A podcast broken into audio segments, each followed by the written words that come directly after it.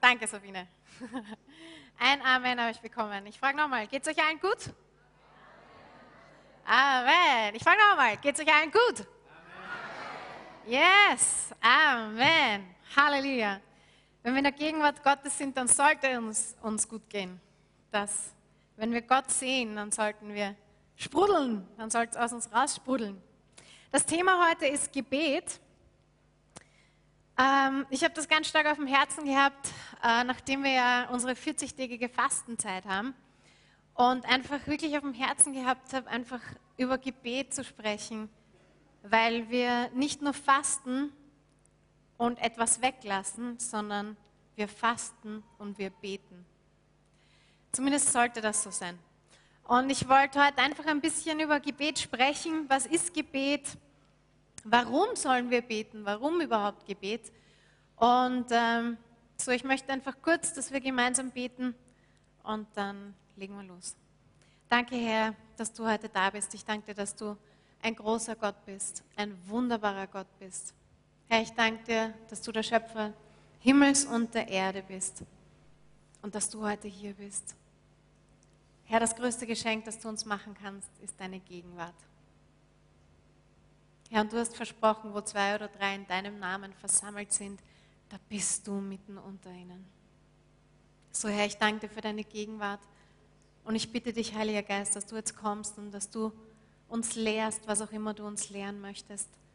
Herr, dass du uns Dinge aufzeigst, was auch immer du uns aufzeigen möchtest, dass du zu uns sprichst, Heiliger Geist. Im Namen Jesu. Amen. Amen. So, wir haben oft sehr viele verschiedene Lehren und Bilder und Methoden im Kopf, wenn wir an Gebet denken, nehme ich mal ganz stark an. Ich nehme an, dass jeder schon von Gebet gehört hat, äh, hoffentlich auch selbst betet. ähm, so, ich glaube, dass wir viele verschiedene Bilder schon im Kopf haben, wenn wir an Gebet denken oder wenn wir Gebet hören. Ich möchte heute einfach zurückgehen zum Anfang und zum Ursprung. Warum überhaupt Gebet? Und ich möchte heute zurückgehen zum ersten Mose. Habt ihr eure Bibeln mit? Ja? Super, dann schlagt mit mir auf. 1. Mose Kapitel 1, ganz am Anfang. Wenn ihr nicht wisst, wo das ist. 1. Mose Kapitel 1. 1. Mose Kapitel 1, Vers 26 bis 28. Da sagt Gott, Gott sprach, lasset uns Menschen machen, ein Bild, das uns gleich sei, die da herrschen über die Fische im Meer und über die Vögel unter dem Himmel und über das Vieh und über alle Tiere des Feldes und über alles Gewürm, das auf Erden kriecht. Und Gott schuf den Menschen zu seinem Bilde, zum Bilde Gottes schuf er sie und schuf sie als Mann und Frau. Und Gott segnete sie und sprach zu ihnen, seid fruchtbar und mehret euch, füllt die Erde und macht sie euch untertan. So hier möchte ich beginnen, denn hier beginnt Gebet. Wir wurden erschaffen, Nummer eins, als Ebenbild, um Gott gleich zu sein und um Gemeinschaft mit Gott zu haben. Das ist unsere DNA. Das ist wir wurden dazu erschaffen. Und das Zweite ist, wir wurden erschaffen, um uns die Erde unterzahn zu machen und auf ihr zu herrschen. Und zum ersten Gebet ist unsere Identität. Das ist in unserer Identität, das ist in unserer DNA. Weil Gott hat uns erschaffen als Ebenbild. Er hat uns als Gegenüber erschaffen. Er hat uns geschaffen, um Gemeinschaft mit uns zu haben. Er wollte nicht nur irgendein Wesen, er hat die ganze Erde erschaffen und er hat viele Tiere erschaffen, er hat die ganzen Pflanzen erschaffen, er hat die wunderbare Welt erschaffen, aber er ist nicht dabei stehen geblieben, sondern er hat den Menschen erschaffen. Und er hat dabei gesagt, lasst uns ein Ebenbild erschaffen. Jemand, der auch Geist hat. Ja? der mit, mit uns kommunizieren kann. Das ist der Unterschied zwischen uns und den Tieren. Wir haben einen Geist von Gott bekommen. Wir können mit Gott kommunizieren. So das liegt in unserer DNA. Wisst ihr, das erste Gebet in der Bibel, das wird jetzt nicht als erstes Gebet groß, groß irgendwo hingeschrieben, aber Adam war der erste Mensch, der gebetet hat. Warum? Er hat eine Beziehung zu Gott. Und wisst ihr, ich würde mir so wünschen, diese Beziehung hier schon zu haben, aber ich weiß, ich muss noch bis zum Himmel warten. Adam ist mit Gott gegangen, hat mit Gott gesprochen. Gott ist neben ihm gestanden. Das können wir uns, glaube ich, gar nicht so vorstellen. Ja, der allmächtige Gott ist mit Adam durch den Garten Eden gegangen und hat mit ihm gesprochen. Hat mit ihm Gemeinschaft gehabt. Hat vielleicht über den Tag geredet. Ich weiß nicht, über was sie alles gesprochen haben. Aber er hatte Gemeinschaft mit dem Adam. Ja? Das war das erste Gebet. Warum? Weil Gott uns zur Gemeinschaft mit ihm geschaffen hat. Das war der Grund, warum er uns geschaffen hat. Er wollte Gemeinschaft mit uns haben. So Gebet ist Beziehung und keine Leistung. Und Gott hat uns in erster Linie nicht als seine Diener erschaffen, sondern er hat uns als Söhne und Töchter erschaffen, mit, der, mit denen er eine Beziehung haben wollte. Gott wollte Beziehung zu Menschen. Gott wollte Beziehung zu uns haben. Das ist unsere Identität. Wir sind das Ebenbild Gottes. Sag das mal deinem Nachbarn. Du bist das Ebenbild Gottes. Wow, das ist noch nicht so ganz gläubig gewesen. Noch einmal. Du bist das Ebenbild Gottes. Woo! Amen. Oh, deine und meine Identität, wir sind Ebenbilder Gottes. Woher ich mir das Recht nehme zu sagen, 1. Mose Kapitel 1. Ich bin in seinem Ebenbild geschaffen worden. Halleluja. Sag's nochmal deinem Nachbarn. Du bist das Ebenbild Gottes.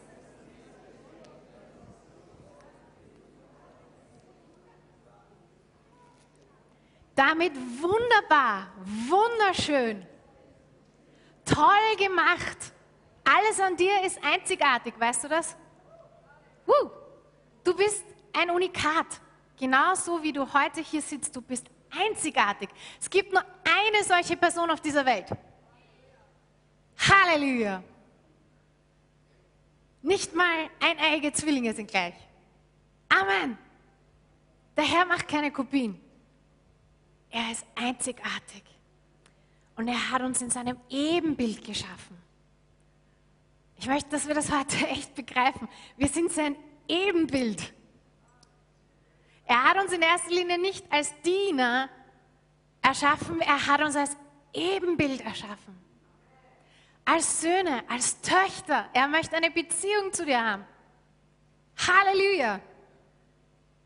Wisst ihr, das ist etwas, was mich so fasziniert an Gott und wie ich mich vorbereitet habe. Ich, ich bin heute einfach nur vor Gott auf die Knie gegangen, weil es mich so fasziniert, dass der Schöpfer Gott, der diese Welt erschaffen hat, der die Galaxien erschaffen hat, die wir gar nicht kennen, wir kennen nicht mal die Hälfte davon. Der hat mich in seinem Ebenbild erschaffen und er möchte eine Beziehung zu mir haben. Wow, der möchte neben mir gehen und hören, wie es mir geht. Er möchte neben mir sein. Er möchte meine Stimme hören. Halleluja. Ich möchte, dass wir das heute so begreifen. Du bist das Ebenbild Gottes. Wir haben manchmal so viele Komplexe, weil natürlich die Welt zeigt uns alle möglichen Bilder. Und wir meinen, wir sind zu kurz, zu lang, zu dick, zu dünn, zu alt, zu jung, wie auch immer. Aber ich möchte heute sagen, du bist perfekt. Du bist ein Unikat. Wunderbar gemacht. Erdacht. Gemacht. Geschaffen. Dass du so funktionierst, wie du funktionierst, ist schon ein Wunder an sich.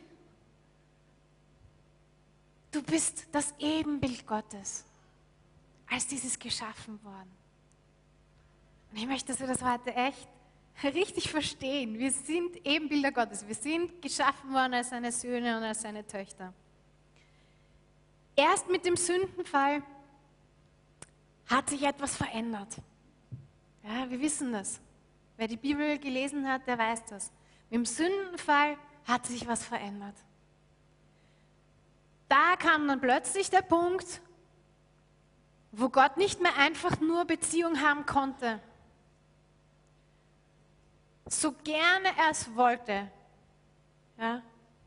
Und deswegen hat er damals schon geplant, seinen Sohn zu schicken, um diese Beziehung wieder herzustellen. Wie unglaublich ist das denn? Wir vergeigen es und Gott schafft auch noch den Weg, damit wir wieder die Beziehung haben dürfen. Und wir können nicht mal was dafür tun. So, Gott möchte wirklich, wirklich, wirklich Gemeinschaft mit dir haben. Verstehst du das? Gott hat seinen Sohn gesandt, um wieder mit dir Gemeinschaft zu haben. Um wieder mit dir sprechen zu können um wieder dir nahe zu sein, um wieder seine Gegenwart ganz nahe bei dir zu haben. So sehr möchte er Gemeinschaft mit uns. So sehr möchte er eine Beziehung zu uns haben.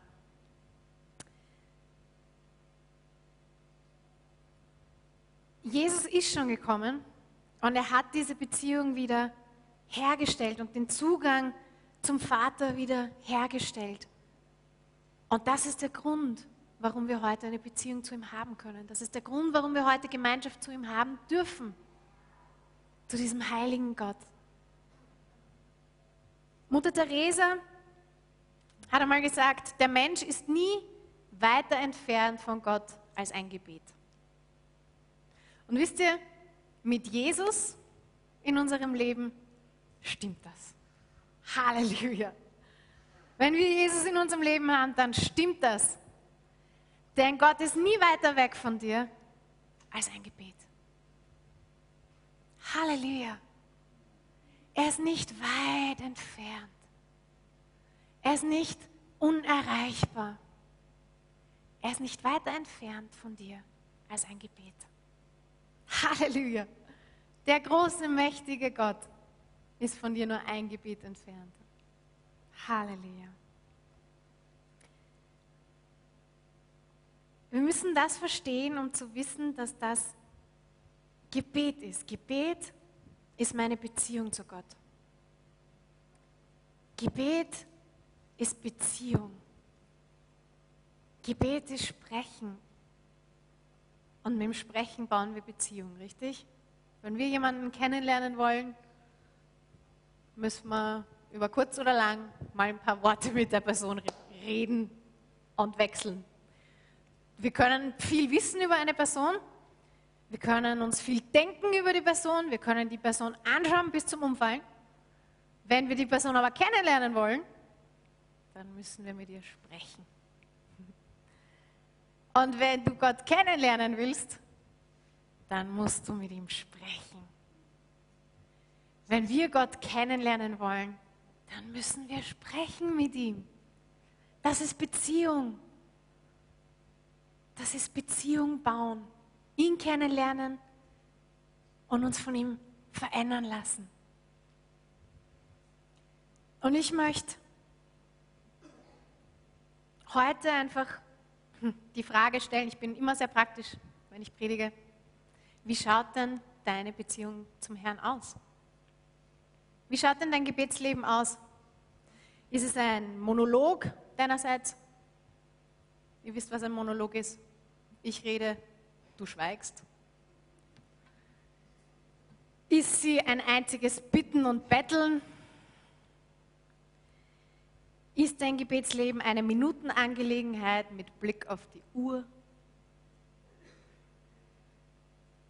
Ist sie ein verlegenes Schweigen? weiß nicht, was ich sagen soll.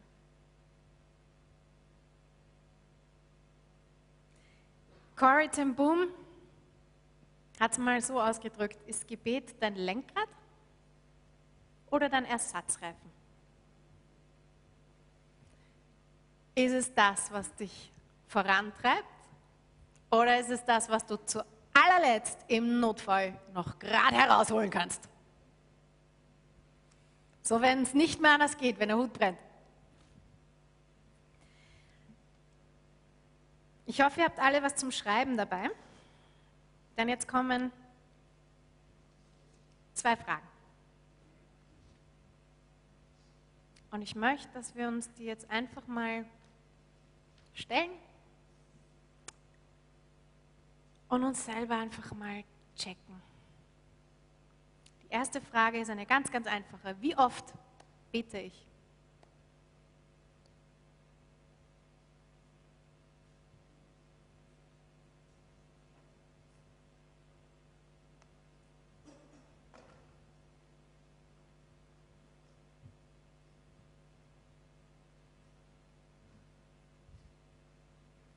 Und die zweite ist mehr ein Schauen, was ist Gebet für mich? Gebet ist für mich, und dann gibt es verschiedene Rubriken. Erstens ein ungelüftetes Geheimnis, das ich nicht verstehe. Oder Gebet ist ein Notruf, wie ich vorher gesagt habe, der Ersatzreifen in brenzligen Situationen. Da bete ich. Drittens, Gebet ist ein Morgengebet nach dem Aufstehen, ein Abendgebet vor dem Schlafengehen. Viertens, ein fixer Zeitpunkt am Tag, ein Treffpunkt mit dem allmächtigen Gott. Und fünftens, kontinuierlich und beständig den ganzen Tag lang meine Kommunikation und Liebesbeziehung zu meinem besten Freund, Herrn, Erlöser, Vater, Tröster, Ratgeber etc.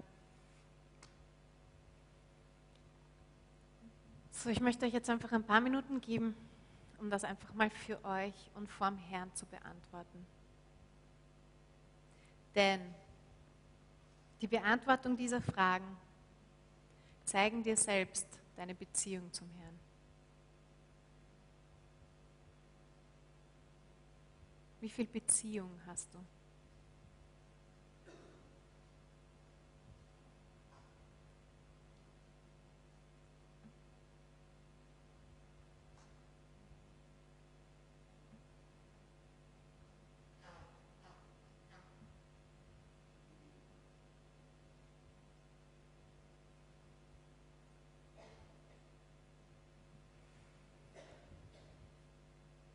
Okay? Wie gesagt, das wird nie jemand sehen, außer dir und dem Herrn. Das ist nicht wichtig für, für jemanden anderen, aber ich glaube, dass das so oft mal wichtig ist, dass wir schauen, wo sind wir, wo stehen wir und wirklich mal ehrlich sind. Wir sind nämlich oft gut darin, alles Mögliche zu zeigen und alles Mögliche zu spielen und oft sehr schlecht darin, eigentlich mal ehrlich einzugestehen, wo wir wirklich sind.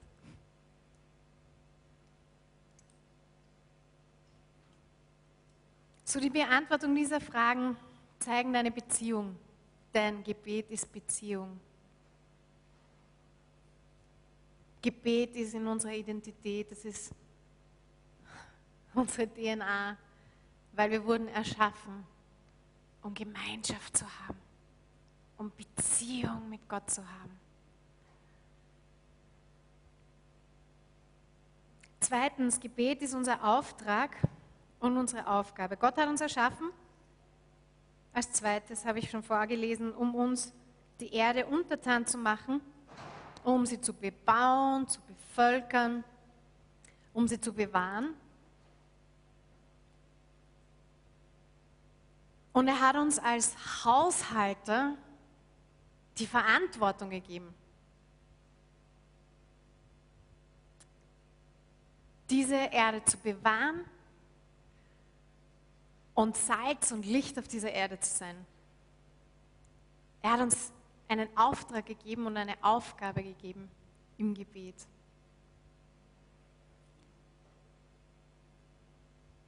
Gott wirkt auf der Erde durch Menschen. Ist euch das schon mal aufgefallen? Wisst ihr, meiner Meinung nach könnte Gott auch ohne uns. aber er hat sich dafür entschieden, durch uns zu wirken.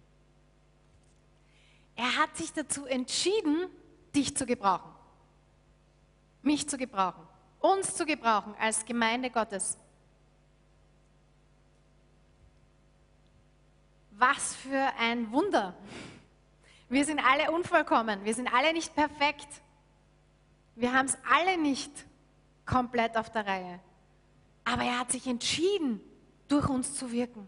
Er hat sich entschieden, diese Erde durch uns zu beeinflussen. Halleluja. Wisst ihr, John Wesley, ein ganz gewaltiger Mann Gottes, hat einmal gesagt, Gott tut nichts außer in Antwort auf Gebete und alles durch diese. Das sehen wir durch die ganze Bibelgeschichte, das sehen wir durch die ganze Geschichte des Christentums. Gott hat immer Männer und Frauen verwendet. Immer. Um die Erde zu beeinflussen, um sein Volk wieder zu sich zu wenden, um sein, sein Wort hier auf der Erde durchzubekommen. Und auch, um seinen Willen herabzubeten. Wisst ihr, wir kennen alle das Vaterunser. Und dort heißt, dein Wille geschehe. So wie im Himmel, so auch hier auf der Erde. Gott möchte, dass sein Wille auf dieser Erde geschieht. Gott möchte, dass sein Wille auf dieser Erde geschieht. Und er möchte uns dazu gebrauchen. Halleluja. D.L. Moody hat einmal gesagt, jedes Wirken Gottes kann zu einer knienden Person zurückverfolgt werden. Und im Jakobus 5, Vers 17 und 18 lesen wir von einem dieser Männer Gottes, die Gott unglaublich gebraucht hat. Elia. Jakobus 5, Vers 17 und 18. Da steht, Elia war ein schwacher Mensch, so wie wir. Und er betete ein Gebet, dass es nicht regnen sollte, und es regnete nicht auf Erden. Drei Jahre und sechs Monate. Na, wenn das nicht ein Gebet mit Auswirkungen ist, ja? Äh, nicht nur einen Tag nicht geregnet, sondern drei Jahre und sechs Monate nicht. Und er betete abermals und der Himmel gab den Regen und die Erde brachte ihre Frucht. So wie John Wesley gesagt hat, Gott tut nichts, außer als Antwort auf Gebet und alles durch das. Er möchte durch uns wirken. Er möchte, dass wir den Himmel berühren, um die Welt zu verändern.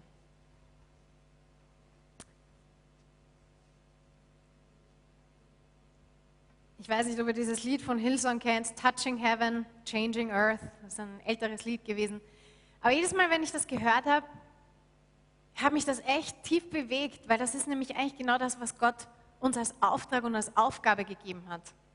Wir können hier nicht die großen Vorgänge und, und, und alles, was auf dieser Welt beeinflussen. Gott kann. Und er kann durch uns. Wir können es in unserer menschlichen Kraft nicht. Also ich kann es in meiner menschlichen Kraft nicht. Und das kann ich dick und fett unterscheiden.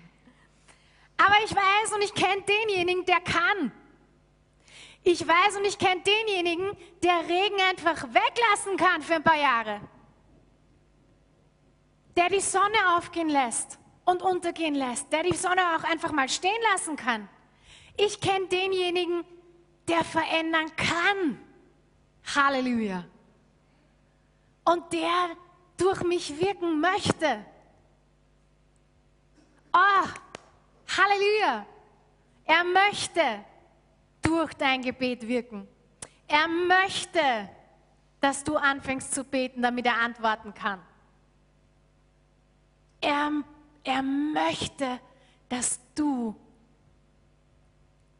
der Mittler bist zwischen Himmel und Erde. Halleluja. Halleluja. Halleluja. Oh, Gott tut nichts außer als Antwort auf unser Gebet. Und deswegen ist es unsere Aufgabe und unser Auftrag, dass wir beten. Wer möchte seine nichtchristlichen Verwandten, Freunde, Bekannten sehen, dass sie zum Herrn kommen? Okay. Nochmal. Wer möchte seine nichtchristlichen Verwandten, Bekannten, Freunde sehen, dass sie zum Herrn kommen? Dann hast du die Antwort dir selbst gegeben. Der Herr antwortet auf dein Gebet. Und er möchte dein Gebet gebrauchen. Halleluja. Halleluja.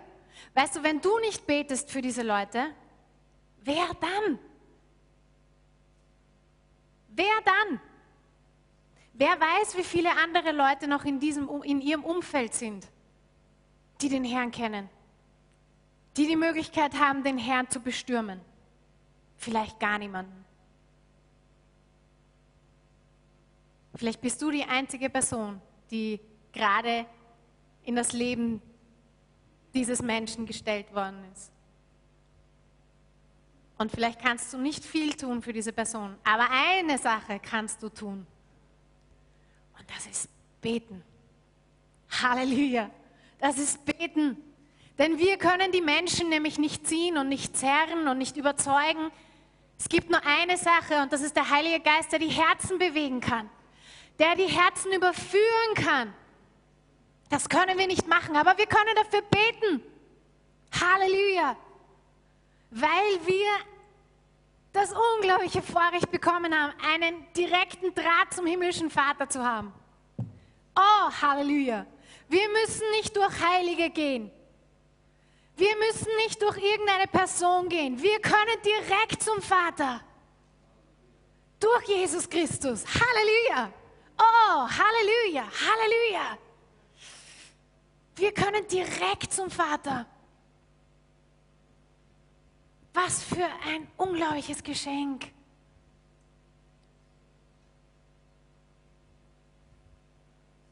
Hans von Kehler hat mal gesagt, das Gebet ersetzt zwar keine Tat, aber das Gebet ist eine Tat, die durch nichts ersetzt werden kann. Dein Gebet kann durch nichts ersetzt werden, weil es bist vielleicht nur du, wie ich vorher gesagt habe, die in dem Lebensumfeld eines anderen Menschen hineingesetzt worden ist.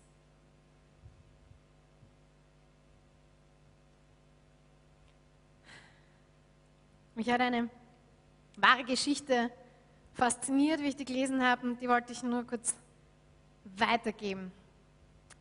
Dr. Torrey berichtet von einer kleinen Stadt in Maine in Amerika, wo Dinge schon sehr, sehr tot waren in den Gemeinden und nicht mehr viel Leben war. Da gab es aber ein paar Männer Gottes und die haben den Herrn echt gesucht und die haben einfach gesagt, wir sind eigentlich nur ein paar ungeschulte Pastoren und Männer. Aber irgendwas muss in dieser Stadt passieren.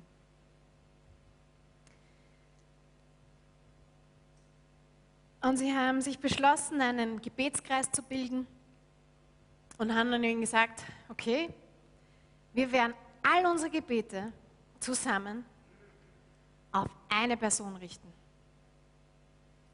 Haben angefangen, Sturm zu beten für den schlimmsten Mann in der Stadt.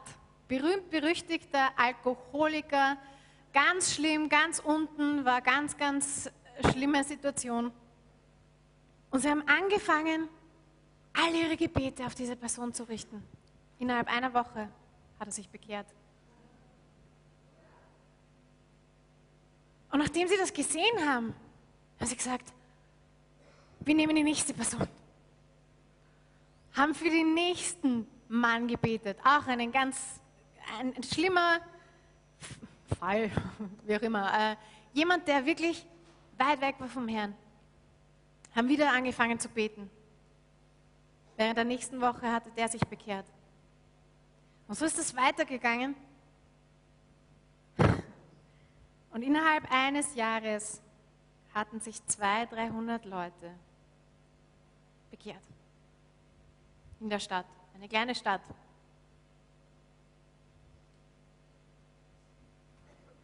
Wenn wir nur wüssten, wenn wir nur wüssten, was Gott uns anvertraut hat,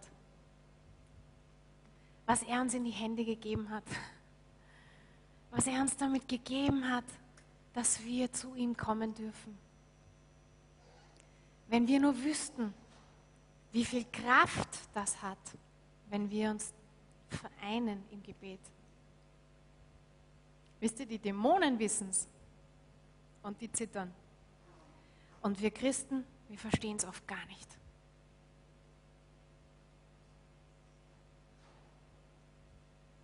Wir müssen wieder verstehen, was für eine Kraft im Gebet ist.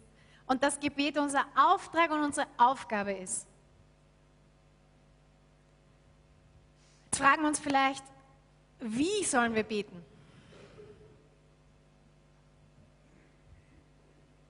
Und ich möchte einfach, man könnte über Gebet gleich Tage, Wochen, Stunden reden. Es sind ja auch viele, viele Bücher darüber geschrieben worden.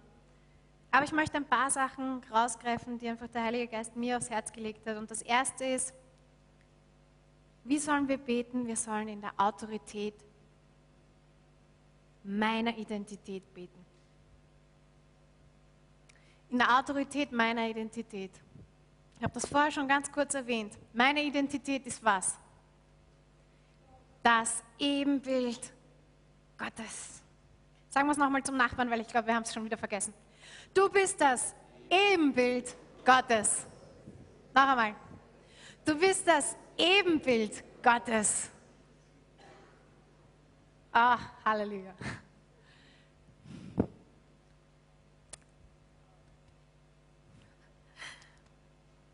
Das ist meine Identität. Alles andere an dir und mir wird irgendwann mal vergehen. Aber diese ewige Identität werde ich mein Leben lang und in der Ewigkeit auch noch haben. Halleluja. Ich bin das Ebenbild Gottes und ich bin seine, seine Tochter. Ich möchte das ganz kurz, ganz praktisch machen, damit es jeder versteht. Stellt euch vor, mein Vater kommt jetzt ganz kurz her. Lass dich mal kurz sein. Mein Vater ist der Präsident der USA.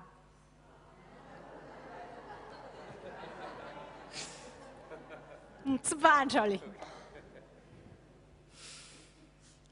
Ich möchte, dass wir das mal wirklich verstehen.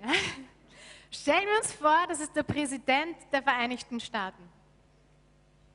Und ich als normalsterbliche Person, kleine Maria, ähm, möchte dem Präsidenten gern was mitteilen. Ähm, normalerweise geht das nicht so, dass ich dann hingehe und sage, ähm, hallo, bin die Maria, ich würde dir gern das sagen. Es wird schon mal ganz rein technisch nicht gehen, denn er ist umgeben von äh, Bodyguards, von lauter Securities. Den sieht man nie, außer im Fernsehen. Zu dem komme ich als kleine Maria auch gar nicht. Niemals. Ich werde wahrscheinlich um eine Audienz ansuchen müssen, einen Termin, da müssen was weiß ich für Prozeduren sein, bis ich mal als normalsterbliche Person mit dem Präsidenten der Vereinigten Staaten überhaupt reden. Also, das ist so weit weg, das kann man sich ja sowieso nicht vorstellen. Ja? Jetzt stellen wir uns vor, dass der Präsident der USA mein Vater ist.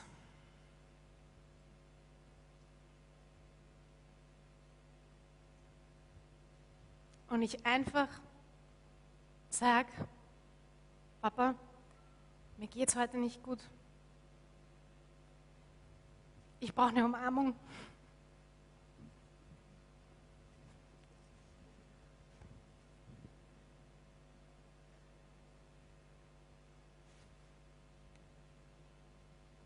Habt ihr das Bild verstanden? Die Situation hat sich nicht verändert. Er ist immer noch der Präsident der Vereinigten Staaten in dem Bild. Aber meine Situation hat sich verändert. Ich weiß, wer ich bin. Und ich bin die Tochter. Und das verändert alles. Als Tochter brauche ich nicht viele verschiedene, danke, viele verschiedene Wege durchgehen. Ich muss nicht einmal wahrscheinlich ich kann wahrscheinlich einfach an den Bodyguards vorbeiflitzen. Die werden mich alle einfach durchgehen lassen, denn ich bin die Tochter. Ich bin einfach die Tochter.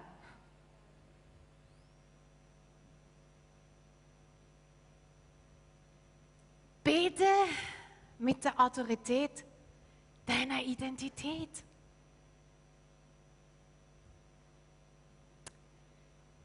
Du bist Tochter. Du bist Sohn im Reich Gottes. Das ist meine Identität. Halleluja. Oh, und die wird sich nicht verändern. Ich bin Tochter. Ich darf zum Präsidenten des ganzen Universums gehen, laufen, hinstürmen und eine Umarmung bekommen. Halleluja. Und das jeden Tag und jede Stunde. Nicht nur zu einer festgesetzten Zeit. Jeden Tag und ganz egal wann. In der Autorität meiner Identität der König aller Könige und der Schöpfer des Universums, der da war, der da ist und immer sein wird, das ist mein Vater. Und das ist dein Vater. Und wisst ihr, seit ich ein Kind habe, weiß ich, dass Eltern alles tun würden für ihre Kinder. Wer ist hier drinnen, hat Kinder? Ihr könnt wahrscheinlich mit mir übereinstimmen. Ihr würdet alles tun. Vor allem, wenn dann das Kind dasteht mit süßen, herzigen, blauen Augen und euch anfunkelt und strahlt. Einfach weil ihr das Kind liebt. Und euer Vater im Himmel ist genauso. Und ich möchte gerne, dass mein Bruder kommt. Er hat einmal ein Lied geschrieben, an das ich immer wieder denke und immer wieder denke. Und das genau das ausdrückt.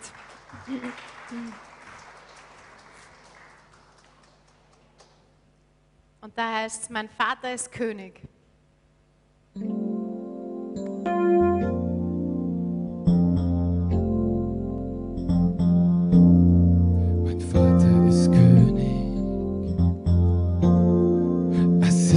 Dem Thron. Er regiert alles ich bin sein Kind. Es gibt viele Götter, angeblich in dieser Welt, irgendwo da draußen, doch sie helfen niemandem, leider, denn sie sind mausetot. Doch mein Vater ist Jahwe, El Shaddai der Schöpfer der Himmel und der ganzen Welt, der immer war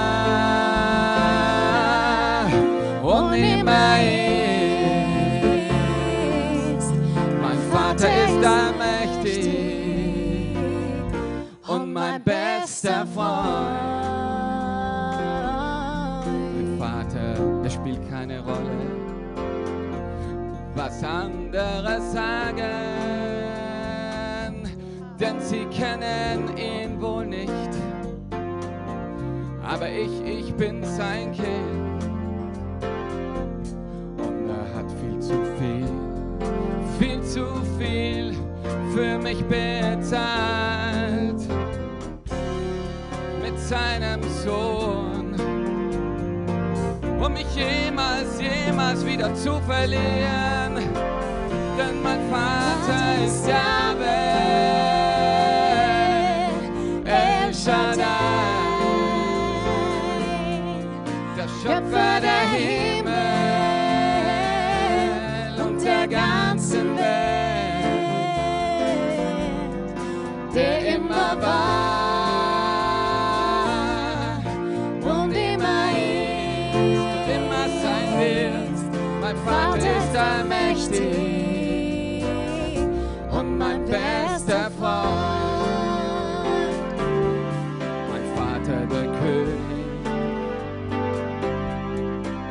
unheimlich reich.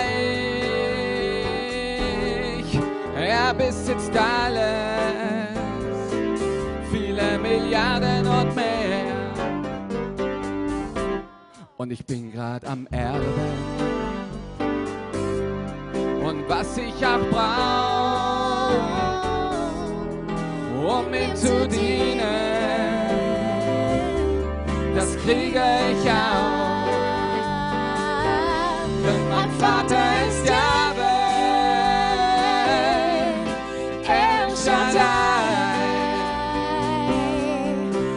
Schöpfer der Himmel und der ganzen Welt, der immer war und immer ist. Mein Vater ist allmächtig und mein bester Freund. Der mein Vater ist Jahwe. Lass uns das einmal gemeinsam singen. Vater ist Jahwe,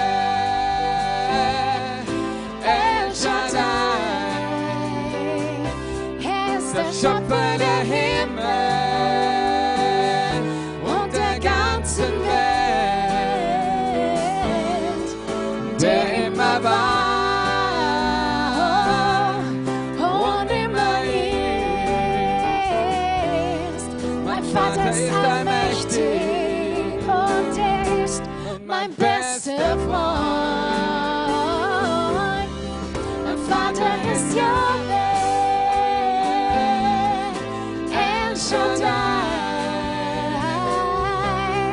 Shaddai, der Schöpfer der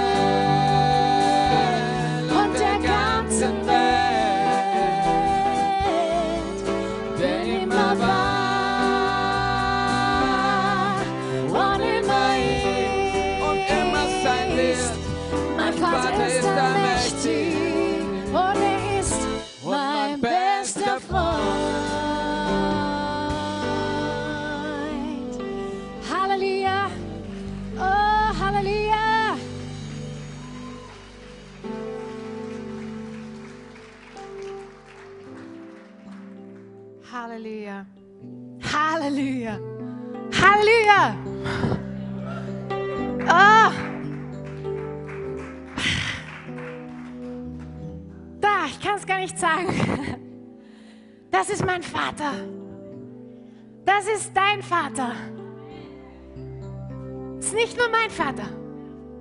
Das ist dein Vater. Und ich teile ihn gern. Oh, Halleluja, wir sind seine Söhne und wir sind seine Töchter. Ich möchte, dass wir das heute so verstehen, damit wir mit der Autorität unserer Identität beten können. Wir dürfen als Söhne und Töchter zu ihm kommen. Jederzeit, überall, immer. Und dürfen mit ihm reden. Und wisst ihr, das Beste daran ist, er liebt es, dich zu hören. Er liebt es, wenn du kommst. Selbst wenn du mal schmutzig kommst. Weißt du das? Ich habe gerade ein Baby. Und wenn die essen, dann ist es Picasso. Und ich könnte ihn trotzdem abschnuddeln. Mitten in diesem Schmutz. Einfach weil er vergnügt ist und lacht und kommt, genau, und, pff, und spuckt und niest und mich auch noch ganz voll macht. Und so ist der himmlische Vater auch. Selbst wenn du mal schmutzig kommst, steht er so da. Einfach weil er dein Vater ist. Einfach weil er dein Vater ist. Oh, Halleluja. Halleluja, Halleluja. Wisst ihr, das ist der Grund, warum Mose sagen konnte zu Gott, wenn du nicht mit uns gehst, dann streiche ich meinen Namen aus dem Buch. Was für eine Aussage vor Gott. Aber Mose hatte die Beziehung zu Gott. Und er wusste das Unglaubliche, Gott wird ihn nicht rausstreichen, sondern er wird lieber mit dem halsstarrigen und störrischen Volk mitgehen, als Mose rauszustreichen. Halleluja! Halleluja! Halleluja! Halleluja! Wir haben Autorität in unserer Identität. Und die haben wir oft nicht in unserer natürlichen Identität, wisst ihr? Aber das macht nichts. In deiner geistlichen Identität bist du Sohn und bist du Tochter des Allerhöchsten. Und wenn du nur das dein Leben lang mit dir trägst, dann ist heute was sitzen geblieben. Das ist die Identität, die du in aller Ewigkeit haben wirst. Halleluja. Halleluja. Ebenbild Gottes. Sohn, Tochter. Du darfst in der Autorität deiner Identität vor Gott kommen. Amen. Das zweite ist mit der Autorität seiner Identität.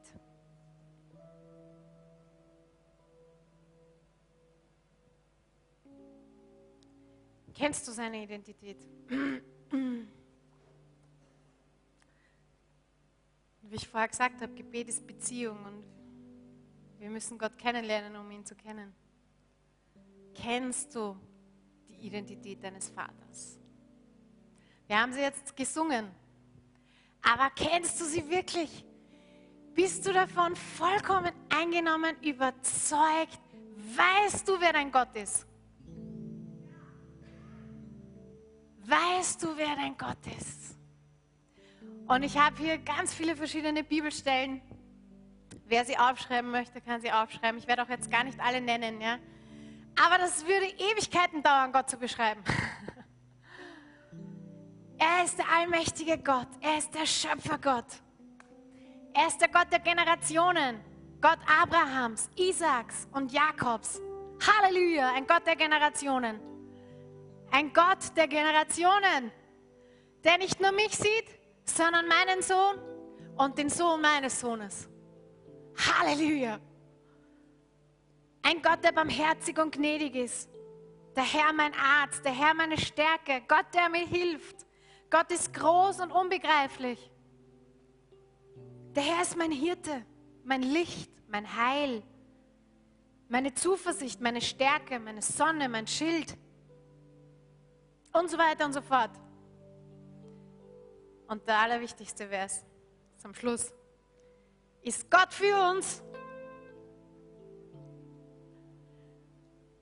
Noch einmal, das war viel zu schwach. Kennen hoffentlich diesen Vers. Römer 8, Vers 31. Wenn Gott für uns ist,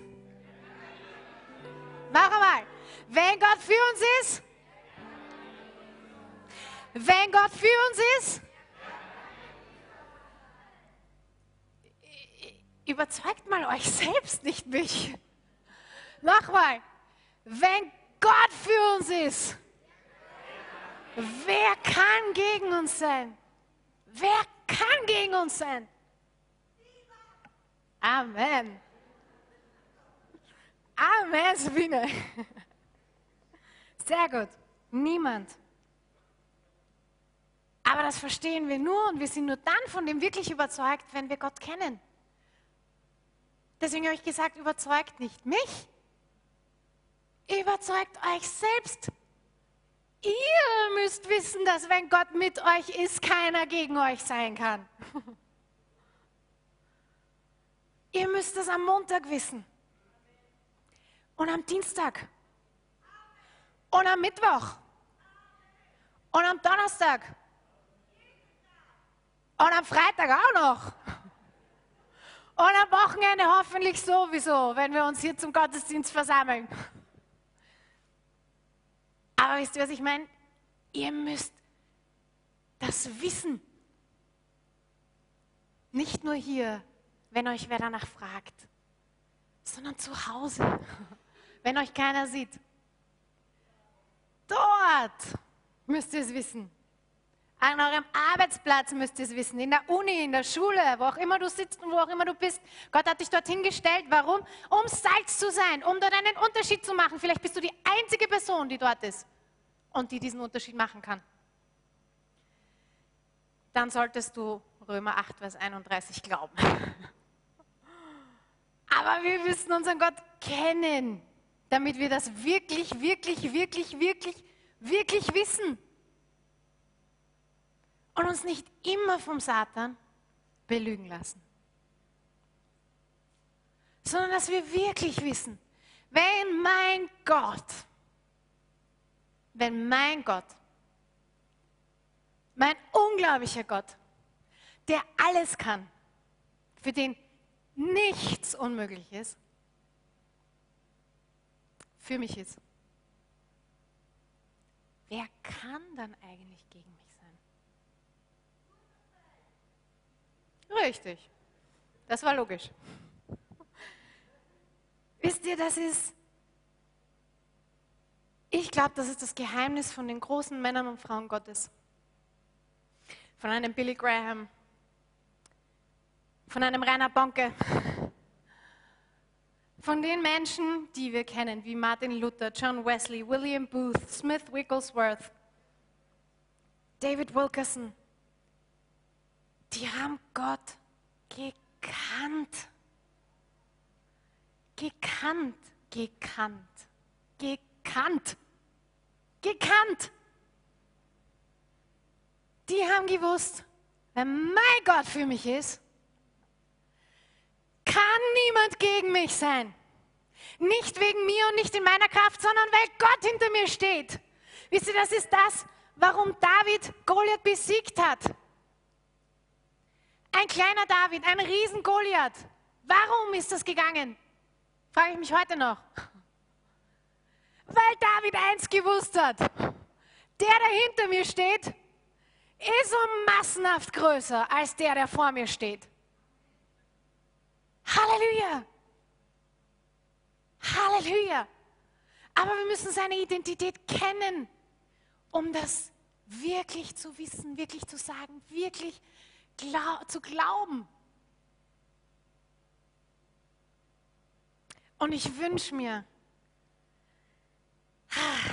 dass wir das noch viel mehr sehen und viel mehr Gott kennenlernen, sodass wir auch rausgehen können und wenn eine Rettung vorbeifährt und vor uns stehen bleibt und jemand kollabiert ist, wir hingehen können und sagen, steh auf im Namen Jesu. Weil wir Gott kennen. Weil wir Gottes Identität kennen. Weil wir wissen, was ihm möglich ist. Und dass bei ihm nichts unmöglich ist. Drittens, wie sollen wir beten? Nach Jesu Vorbild. Jesus betete sehr oft. Wir lesen sehr, sehr oft. Und er zog sich zurück und betete. Durch die ganzen Evangelien hindurch.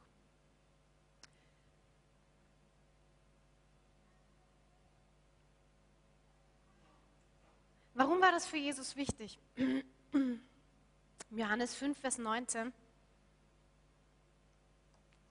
gibt er eigentlich selbst die Antwort und er sagt, der Sohn kann nichts von sich aus tun, sondern nur, was er den Vater tun sieht. Denn was dieser tut, das tut gleicherweise auch der Sohn.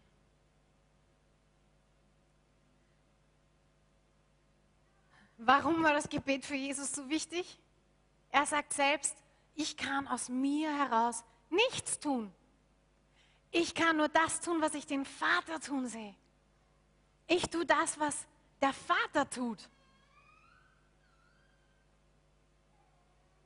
Und Jesus, Jesu Auftrag und Aufgabe auf dieser Welt war, den Willen des Vaters zu tun.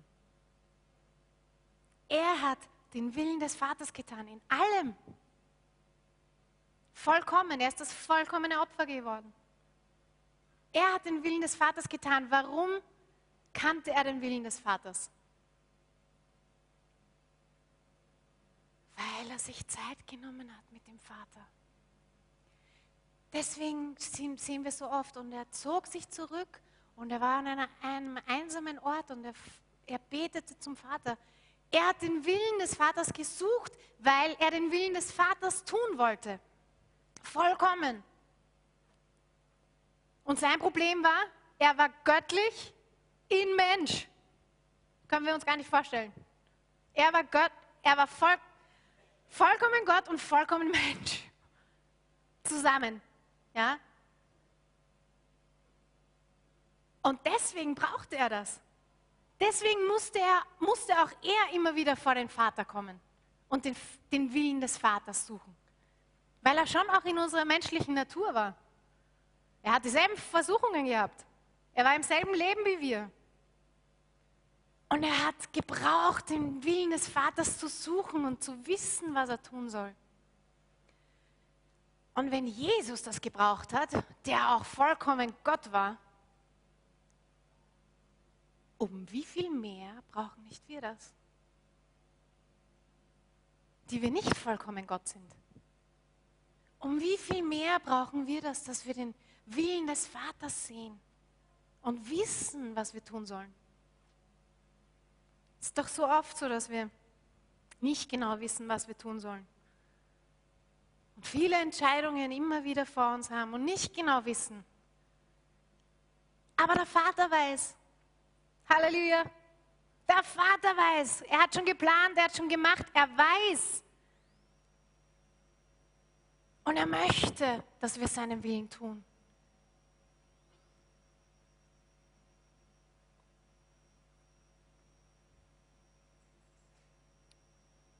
Ich möchte, dass wir kurz Matthäus 6, Vers 13 gemeinsam aufschlagen.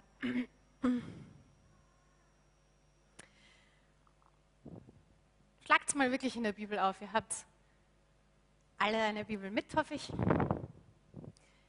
Und das ist eine ganz, ganz bekannte Stelle.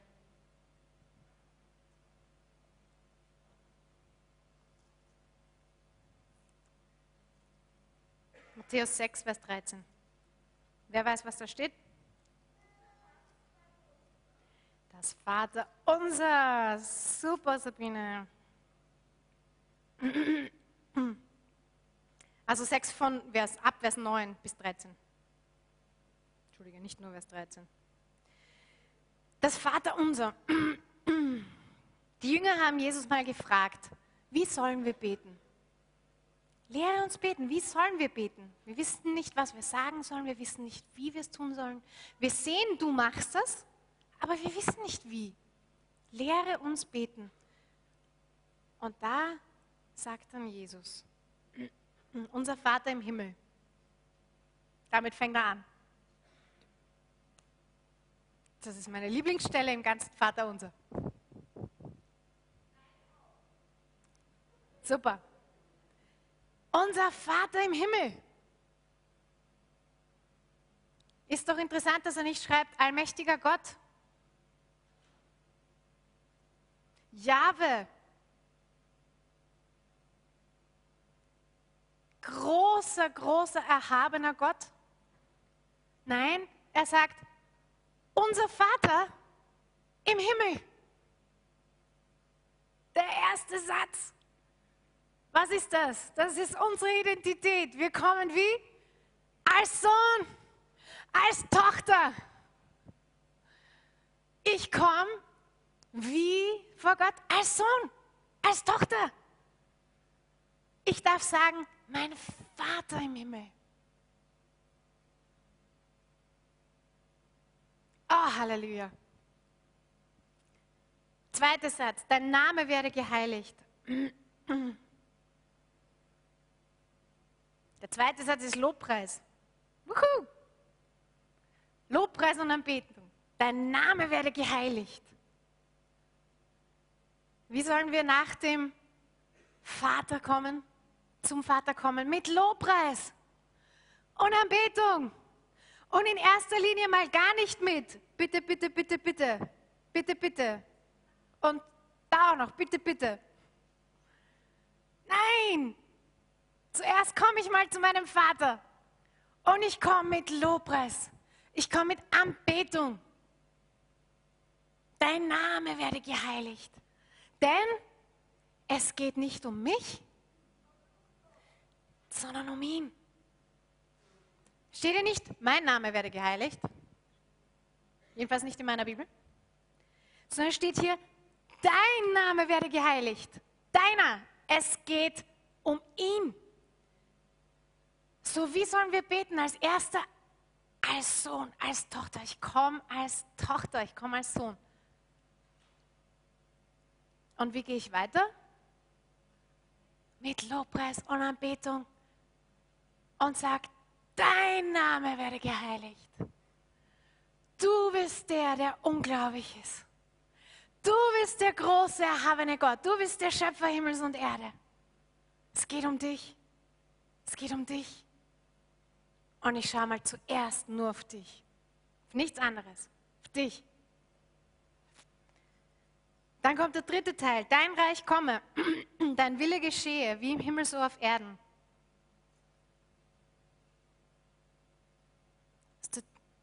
Ein dritter Teil. Wisst ihr, was ganz interessant ist, ist, dass immer dieses Dein, Name werde geheiligt, Dein Reich komme, Dein Wille geschehe. Wisst ihr, in, der Bibel ist es sehr oft so, dass verschiedene Wortlaute eine Bedeutung haben. Und ich habe für mich jetzt mal das Dein ganz groß geschrieben, weil es kommt immer am Anfang. Sprich, es ist nicht mein Wille, es ist nicht mein Reich, es ist nicht mein Name, der geheiligt werden soll. Es ist dein Name, der geheiligt werden soll. Es ist dein Reich, das kommen soll. Und dein Wille soll geschehen, nicht der meine. Nicht immer, was ich will, na dann segne es auch noch, sondern dein Wille soll geschehen. So, das dritte ist, ihn zu suchen, nach Gottes Herz und seinem Willen zu fragen. Oh, wenn wir nach Gottes Willen fragen, der wird sich nicht zweimal fragen lassen und wird, sich, wird seinen Willen offenbaren. Er will, dass wir seinen Willen tun. Er will ja, dass sein Reich auf Erden kommt. Er will ja, dass der, sein Wille geschieht, so wie im Himmel, so auch hier auf der Erde, so durch uns, so mit uns.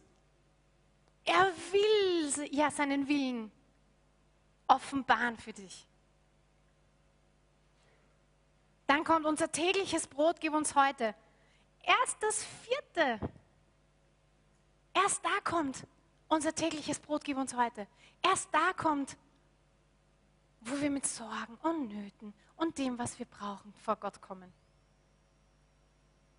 Das kommt nicht an erster Stelle, das kommt erst da. Dann kommt und vergib uns unsere Schuld. Wir müssen wissen, dass wir täglich Vergebung brauchen. Oder gibt es hier irgendjemanden, der nicht Vergebung braucht? Wir brauchen alle Vergebung. Ständig. Ständig. Wir sind alle leider noch nicht vollkommen. Wir brauchen Vergebung. Und dann steht, wie auch wir vergeben unserem Schuldigen, Schuldigern. Genauso müssen wir auch vergeben. Ganz, ganz wichtig. Gott sagt nämlich, nach dem Vater unser setzt er noch dazu, wenn wir den Menschen nicht vergeben, wird der Vater uns nicht vergeben. Das setzt er ans Ende des Gebets. Das ist so wichtig. Nicht nur wir brauchen Vergebung, wir müssen den Menschen vergeben. Und wir haben so oft Dinge, die wir eigentlich vergeben müssen. gibt immer Leute, die uns enttäuschen, die uns verletzen. So viele Dinge, die wir immer in uns aufstauen. Und das möchte Gott nicht. Gott möchte nichts Aufgestautes, das dann irgendwann mal raus explodiert. Gott möchte, dass wir vergeben. Warum? Weil wir dann frei sind. Wegen unserer Freiheit. Wenn wir anderen vergeben, sind wir frei. Dann sind wir frei. Dann bedrückt uns das nicht mehr, beschäftigt uns das nicht mehr, dann ist das weg. Und führe uns nicht in Versuchung, sondern erlöse uns von dem Bösen. Wir brauchen Gottes Schutz und Kraft zum Überwinden, weil das können wir nicht in uns selbst, das können wir nur durch Gottes Kraft. Und der Abschluss ist, denn dein ist das Reich und die Kraft und die Herrlichkeit in Ewigkeit. Amen. Abschluss ist mit Lobpreis. so jeder, der Lobpreis nicht mag, der kennt Gott nicht. Denn Lobpreis ist der Anfang und das Ende. Lobpreis, da sehen wir Gott. Da preisen wir ihn. Da kommen wir ihm nahe. Und dein ist das Reich. Hier kommt wieder das Dein. Nicht mein ist das Reich. Dein ist das Reich. Und dein ist die ganze Kraft, die ich nicht habe. Und die Herrlichkeit in Ewigkeit. Und da gibt es noch eine Zukunftsproklamation. Halleluja.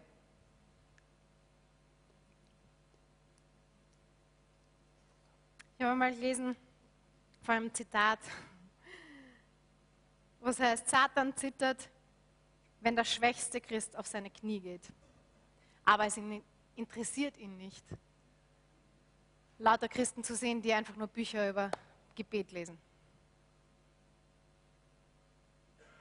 Aber er zittert, wenn der schwächste Christ auf die Knie geht.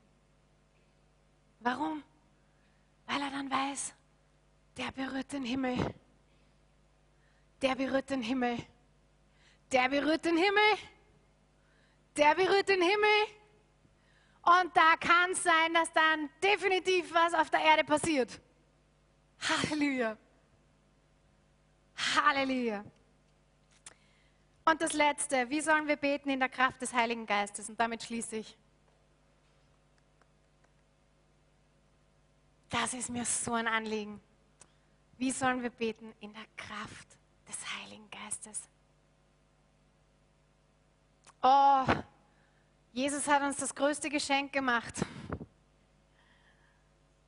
Er ist nicht auf der Welt geblieben, sondern er ist wieder aufgefahren zum, zum Vater und er sitzt äh, zur Rechten Gottes. Und er hat den Tröster geschickt, das Feuer die Kraft aus der Höhe, die Kraft, die das ganze Universum zustande gebracht hat. In dieser Kraft sollen wir beten.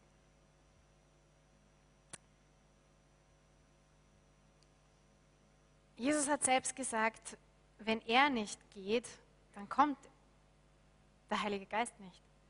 Und deswegen geht er zum Vater. Wir sollen in der Kraft und der Fülle des Heiligen Geistes beten. In Römer 8, Vers 26. Da steht, desgleichen hilft auch der Geist unserer Schwachheit auf. Denn wir wissen nicht, was wir beten sollen, wie sich's gebührt, sondern der Geist selbst vertritt uns mit unaussprechlichem Seufzen. Der, der aber die Herzen erforscht, der weiß, worauf der Sinn des Geistes gerichtet ist denn er vertritt die Heiligen, wie es Gott gefällt. Halleluja für das Gebet in neuen Zungen. Halleluja. Oh, Halleluja.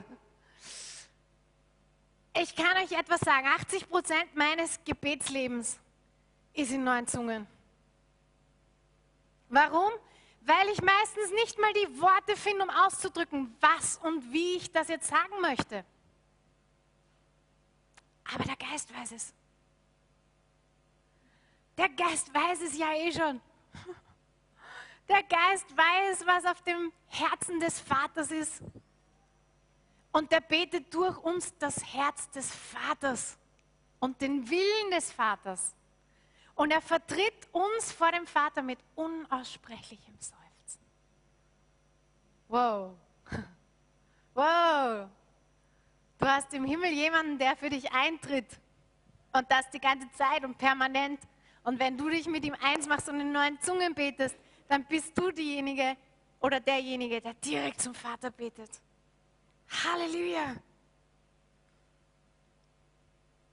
Wisst ihr, mein Mann ist mir immer ein großes Beispiel in dem.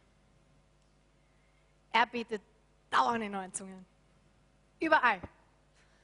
Wir gehen draußen mit dem Levi spazieren.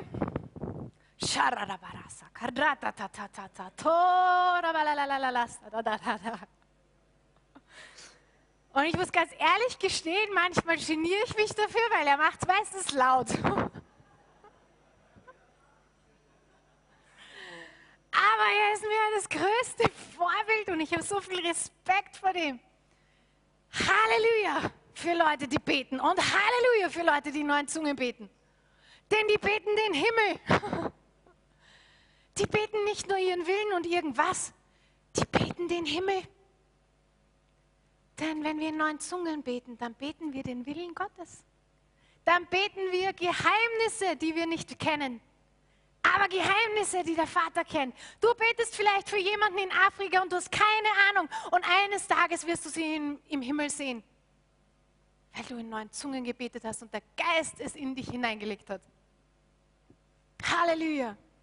Wisst ihr, das war das, war eines der Dinge, die mich an Martin fasziniert haben, am Anfang schon. Bei ihm hat man gehört und gesehen, er ist ein Mann des Gebets. Und das hat mich mehr fasziniert als das meiste andere. Ich habe mir gedacht, wow, cool. Das fasziniert mich. Das möchte ich auch. Männer und Frauen, die Gebetsmenschen sind. So wie John Wesley gesagt hat, nichts geschieht außer als Antwort auf ein Gebet. Aber alles geschieht durch dieses Gebet. Oh, Halleluja. Oh, Halleluja. Halleluja. Ich habe mir fest, fest, fest vorgenommen, mich nicht mehr zu genieren, wenn wir gemeinsam in der Straßenbahn sitzen und der Mann in neuen Zungen redet. Ich habe gedacht, ich muss das jetzt mitmachen. Dann klingt es wenigstens, als würden wir gemeinsam sprechen oder so. Oder? Weil die Leute verstehen sie nicht. Halleluja! Wisst ihr, ich würde so sagen, wir können gar nicht genug in neuen Zungen beten. Wir können nur zu wenig in neuen Zungen beten. Paulus sagt, ich rede mehr in Zungen als ihr alle. Und das hat er nicht stolz gemacht. Er hat das nicht stolz gesagt. Paulus war definitiv kein stolzer Mann, sondern er hat das matter of fact gesagt. Ich bete mehr in neuen Zungen als ihr alle. Wir können nicht zu viel in neuen Zungen sprechen, aber wir können definitiv zu wenig sprechen. So fangen wir doch an, in der Kraft des Heiligen Geistes zu beten und nicht immer stilles Schweigen, weil wir nicht wissen, wie wir uns ausdrücken sollen. Und ganz ehrlich, ich verstehe euch, wenn Schweigen kommt, plötzlich in der Gebetszeit und man nicht mehr weiß, wie man und was man sagen soll. Weil es gibt irgendwann mal keine Worte mehr. Und wir sind im Menschlichen so begrenzt, was wir sagen können und was nicht. Aber der Heilige Geist hat keine Begrenzung. Der Heilige Geist kennt keine Begrenzung und der kann immer reden. der kann immer reden. Wenn du keine Worte mehr hast, nimm den Heiligen Geist. Der hat sie immer. Halleluja. Und da ist Kraft in dem Heiligen Geist. Es ist Kraft in dem Heiligen Geist. Wisst ihr, wir haben ja manchmal so viele Ausreden. Ich kenne die selbst. Ja, aber heute geht es mir nicht so gut. Ich weiß nicht, wer sich das auch schon mal gedacht hat. Meistens kommt das, wenn man einen Halsweh hat, Kopfweh, nicht so ganz, uh, dann kommt dieses, aber mir geht es halt nicht so gut. Und dann lasse ich das Gebet in neun Zungen weg. Dann sage ich nur, Herr, guten Morgen, danke. Kommt dann später noch. Ich hoffe, ihr kennt ihr kennt die Situation auch. Ich hoffe, ich bin da nicht alleine. Aber ich, ich habe herausgefunden, wir müssen gerade dann anfangen, in neuen Zungen zu beten. Wenn es dir nicht so gut geht, fang an, in neuen Zungen zu beten und ich sage dir, zehn Minuten später geht es dir wunderbar. Warum? Nicht, weil ich das hier be befehle, sondern weil das im Neuen Testament steht. Und es da heißt, dass der Heilige Geist uns erbaut. Er erbaut uns. Die Zungenrede ist zu unserer Erbauung da. Wann brauchen wir Erbauung? Wenn wir nicht erbaut sind. Da brauchen wir sie vor allem. Und meistens dann sind wir träge und du nicht in neuen Zungen beten. Jetzt möchte ich das nochmal ganz groß sagen. Wenn es dir nicht so gut geht, gerade dann bete in neuen Zungen. Oh, bete in neuen Zungen. Lass diese Kraft fließen. Lass die Kraft fließen, die vom Thron kommt. Warum holen wir uns denn die nicht? Sie ist ja da. Ständig, ständig, ständig, ständig. Und wir dürfen sie erholen. Oder vielleicht die Ausrede, aber ich bin mir nicht sicher, dass es der Heilige Geist ist und so. Hm. Wenn du es nie verwendest, wirst du es auch nie wissen. Denn der Geist gibt uns die Gewissheit. Der Heilige Geist gibt die Gewissheit. Und er möchte durch dich reden. Und es ist wie mit jeder anderen Sprache auch. Je mehr man spricht, desto mehr lernt man. Je mehr man spricht, desto größeren Wortschatz bekommt man. Genau dasselbe. Oder ich schäme mich vor den anderen. Wofür? Schämst du dich für deinen Gott? Denn der steht hinter deiner Zungenrede. Wofür schämst du dich?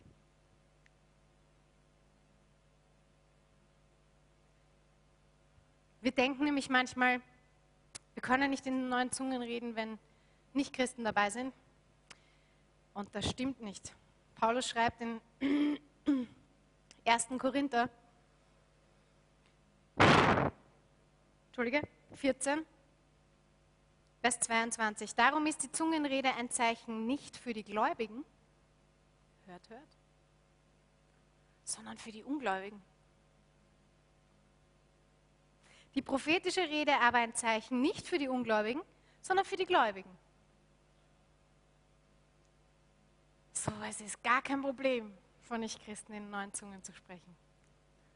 Denn wir sprechen Geheimnisse. Und wisst ihr, vielleicht ist sogar mal jemand dabei, der versteht, was du sagst, weil er die Sprache spricht, die du sprichst. Und du hast keine Ahnung davon. Und du erzählst ihm von Gott. Halleluja! Halleluja! So fang an, die Kraft und die Autorität des Heiligen Geistes zu verwenden. Das ist, wenn wir direkt ins Vaterherz beten. Wir wissen oft nicht, was wir beten sollen, wie wir beten sollen, was jetzt gerade auf dem Vaterherzen ist. Aber der Heilige Geist weiß es. Der Heilige Geist weiß es. Halleluja. Charles Spurgeon hat einmal gesagt, ich würde lieber einem Mann das Beten lernen, als zehn Männern das Predigen. Ich weiß nicht, wer Charles Spurgeon kennt, aber das war ein Mann Gottes, ein Gebetsmann, ein Gebetskämpfer. Und er hat gesagt, er möchte lieber einem Mann das Beten beibringen. Warum? Er wird den Himmel berühren. Und wenn wir den Himmel berühren, kann sich auf der Erde was verändern. Halleluja. Wenn wir den Himmel berühren, wenn wir den Himmel berühren, kann sich was verändern auf dieser Erde. Kann sich was verändern in Wien. Kann sich was verändern in Österreich. Kann sich was verändern in Europa. Wenn wir den Himmel berühren, dann kann sich was verändern. Halleluja. Oh, Gebet ist in unserer Identität. Wir wurden erschaffen, um Gemeinschaft zu haben. Und es ist unser Auftrag, unsere Aufgabe. Wir müssen die Welt verändern. Und wie, wenn nicht durch Gott? Oh, wir müssen den Himmel berühren, sodass wir die Welt verändern können.